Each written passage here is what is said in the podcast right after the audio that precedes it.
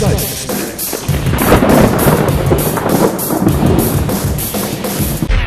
Hallo, grüß Gott, moin moin, wie auch immer und herzlich willkommen zur 30. Folge von Dübels Geistesblitz. Nun macht doch nicht gleich aus einer Mücke einen Elefanten. Diese Redewendung ist uns allen wohl bekannt und wird immer wieder gern verwendet. Beispielsweise, wenn ein Mann von seiner Frau oder Freundin zur Rede gestellt wird, weil er das komplette Haushaltsgeld beispielsweise in die neue PlayStation 3 investiert hat. Hey, 600 Euro, mach doch nicht aus einer Mücke einen Elefanten. Kurz und gut, man verwendet diese Floskel, wenn man der Meinung ist, dass eine lächerliche Kleinigkeit von einer anderen Person unnötig aufgebauscht wird, also ganz einfach fürchterlich übertrieben wird. Wenn man dieses Sprichwort aber nun wirklich wörtlich nimmt, also wirklich eine Mücke in einen Elefanten verwandeln will, nee, das geht natürlich nicht. Zumindest gilt das Ganze so bei Mücken und Elefanten, aber in der letzten Woche gab es eine Situation, in der sich ein ganz anderes Tier plötzlich auch verwandelt hat. Also, stellt euch bitte ein Büro vor, hier und da ein paar Topfpflanzen, plötzlich einen Schrei. Naja, vielleicht nicht ganz so dramatisch. Was war passiert? Eine Kollegin hatte an ihrem Schreibtisch ein kleines Krabbeltier entdeckt und bat um Hilfe bei der Entfernung desselben. Jedoch hatte sich das Tierchen unter der Computertastatur versteckt. Eine kurze Beschreibung des flüchtigen Täters ergab, dass es sich um ein mehrfüßiges Krabbeltier mit Fühlern handelte. Besondere Merkmale wie eine Narbe unter dem rechten Auge oder ähnliches konnten nicht genannt werden, äh, aber ich war dennoch recht zuversichtlich, das Tierchen recht schnell zu schnappen. Nun bin ich ein Mensch, der Gottesgeschöpfe in all seiner Pracht schätzt. Und daher bin ich auch kein Freund von ruchlosen Totschlagmethoden wie zermatsch die Spinne mit dem Schuh. Schon als Kind hatte ich immer eine leergemampfte Ferrero-Küsschenschachtel auf meiner Fensterbank, um Spinnen oder sonstige Krabbler, die sich in meinem Zimmer verirrt hatten, damit nach draußen in den Garten meines Vaters zu tragen. Also wurde meine leere Butterbrotsdose an diesem Tag zur Insektentransportbox umfunktioniert. Okay, der Ganove verbarg sich also unter der Tastatur. Ha! Nicht mehr lange. Lässig hob ich das Eingabeinstrument an und sah ihm in die Augen. Von wegen, kleines Ding. Eine Küchenschabe, entfuhr es mir, und wahrscheinlich war dem Eindringling die Situation ebenso unangenehm wie mir. Und was tut man in unangenehmen Situationen? Richtig.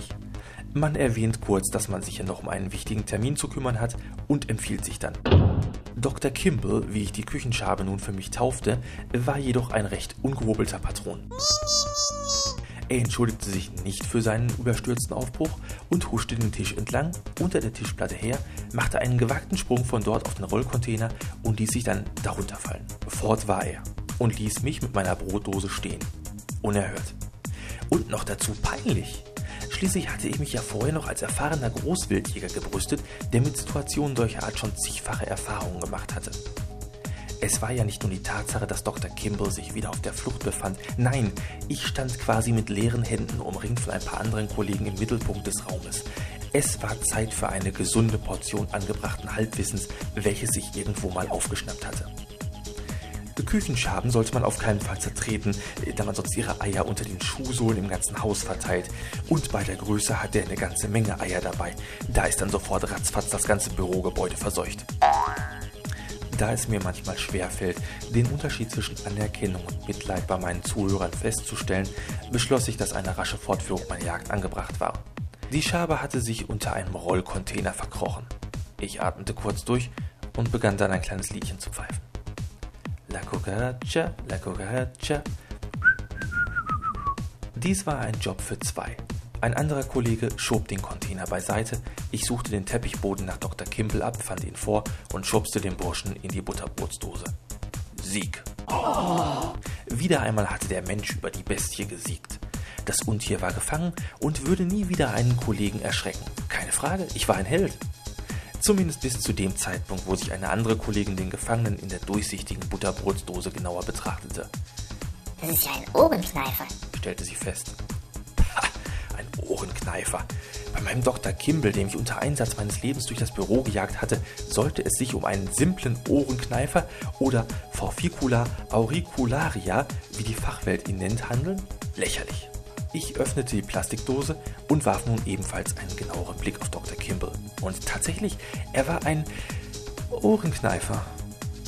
Fast war es mir sogar so, als ob dieses fiese Insekt mich auszulachen schien, weil ich es die ganze Zeit für eine gefährliche Küchenschabe gehalten habe. Aber verdammt, wie konnte das sein? Dieses Biest war noch vor wenigen Minuten mindestens doppelt so groß, konnte gefährlich mit den Zähnen fletschen und möglicherweise mit seinen Fühlern sogar kleine Kinder äh, oder Hunde in seinen Bau ziehen und verspeisen. Wieso war dieses Biest plötzlich nur ein gewöhnlicher kleiner Ohrenkneifer? Die Lösung ist im Prinzip ganz simpel und jedermann bekannt. Kleine Dötze im Kindergarten prahlen beispielsweise damit, wer den Vater mit dem tollsten Beruf hat und nicht immer wird es dabei mit der Wahrheit so ganz genau genommen. Da wird aus einem simplen Sachbearbeiter einer Versicherung plötzlich ein Feuerwehrmann, der heldenhaft den Flammen trotzt, aber trotzdem keine Chance gegen den Vater vom kleinen Kevin hat, denn der ist Astronaut bzw. Lagerfacharbeiter in einer Fabrik. Ältere Leute hingegen prahlen gern mit ihren Krankheiten, wie ich schon des Öfteren beobachten durfte.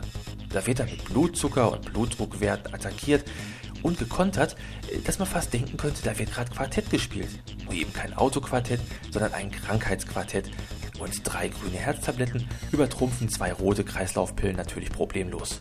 Stich! Ja, und auf die gleiche Art und Weise habe ich mir die Jagd auf den kleinen Ohrenkneifer Dr. Kimball interessant geredet. Und durch den ganzen Trubel, wie das wuselige Kerlchen uns immer wieder entwischt ist, wurde die Story dann ja auch wirklich glaubhafter. Und wenn ich mal so bedenke, dass Dr. Kimball zu Anfang der Jagd nur ein Ohrenkneifer war, der im Laufe der Aktion zur Kakerlake heranwuchs, was wäre wohl aus ihm geworden, wenn die Jagd noch eine weitere Viertelstunde oder länger gegangen wäre? Wer kümmert sich eigentlich um solche Fälle?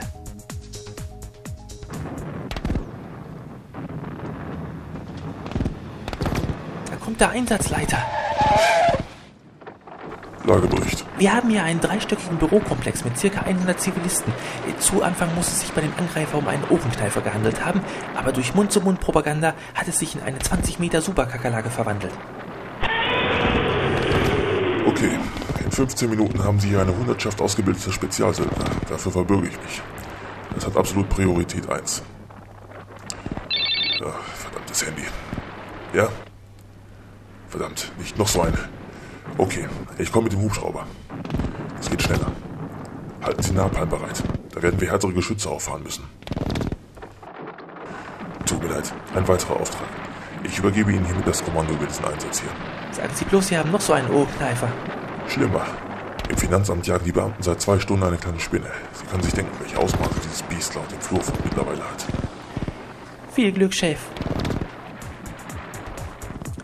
Der Frühling steht ja nun mittlerweile vor der Tür und wir werden mit Sicherheit alle noch das eine oder andere unerwünschte Tierchen in der Wohnung finden.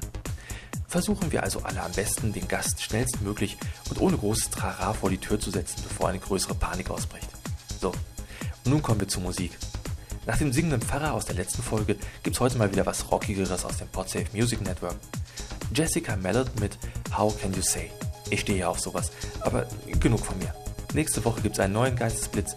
Bis dahin, eine ruhige Woche wünscht euch euer Dübel. Tschüss.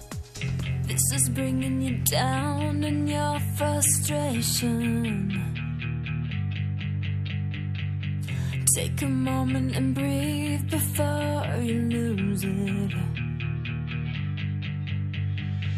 It's like watching a train collide, and there's nothing I can do.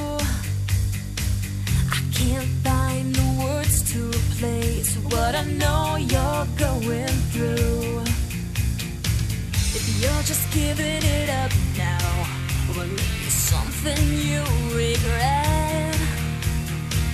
And when the days grow colder, are you sure you're willing to live with that? Cause how can you say that we're never gonna make it? We can go ahead and take it right now. Cause how can you say that done with make believe and I can take it or just leave it when you're so gone? This is taking me down in my frustration. Trying to be careful with these emotions. Baby, how did you lose the heart when you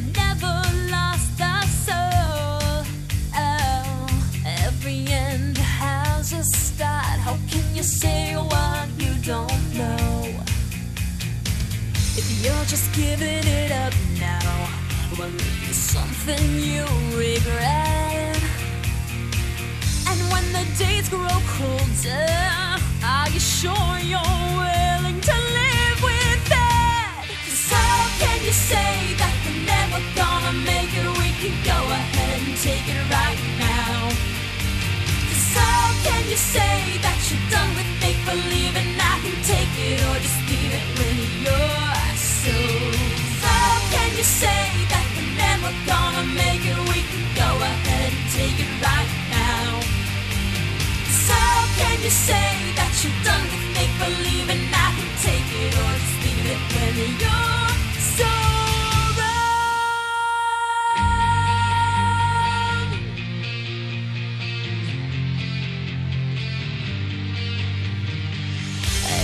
say that either way it doesn't really matter, it's all the same. I hear you say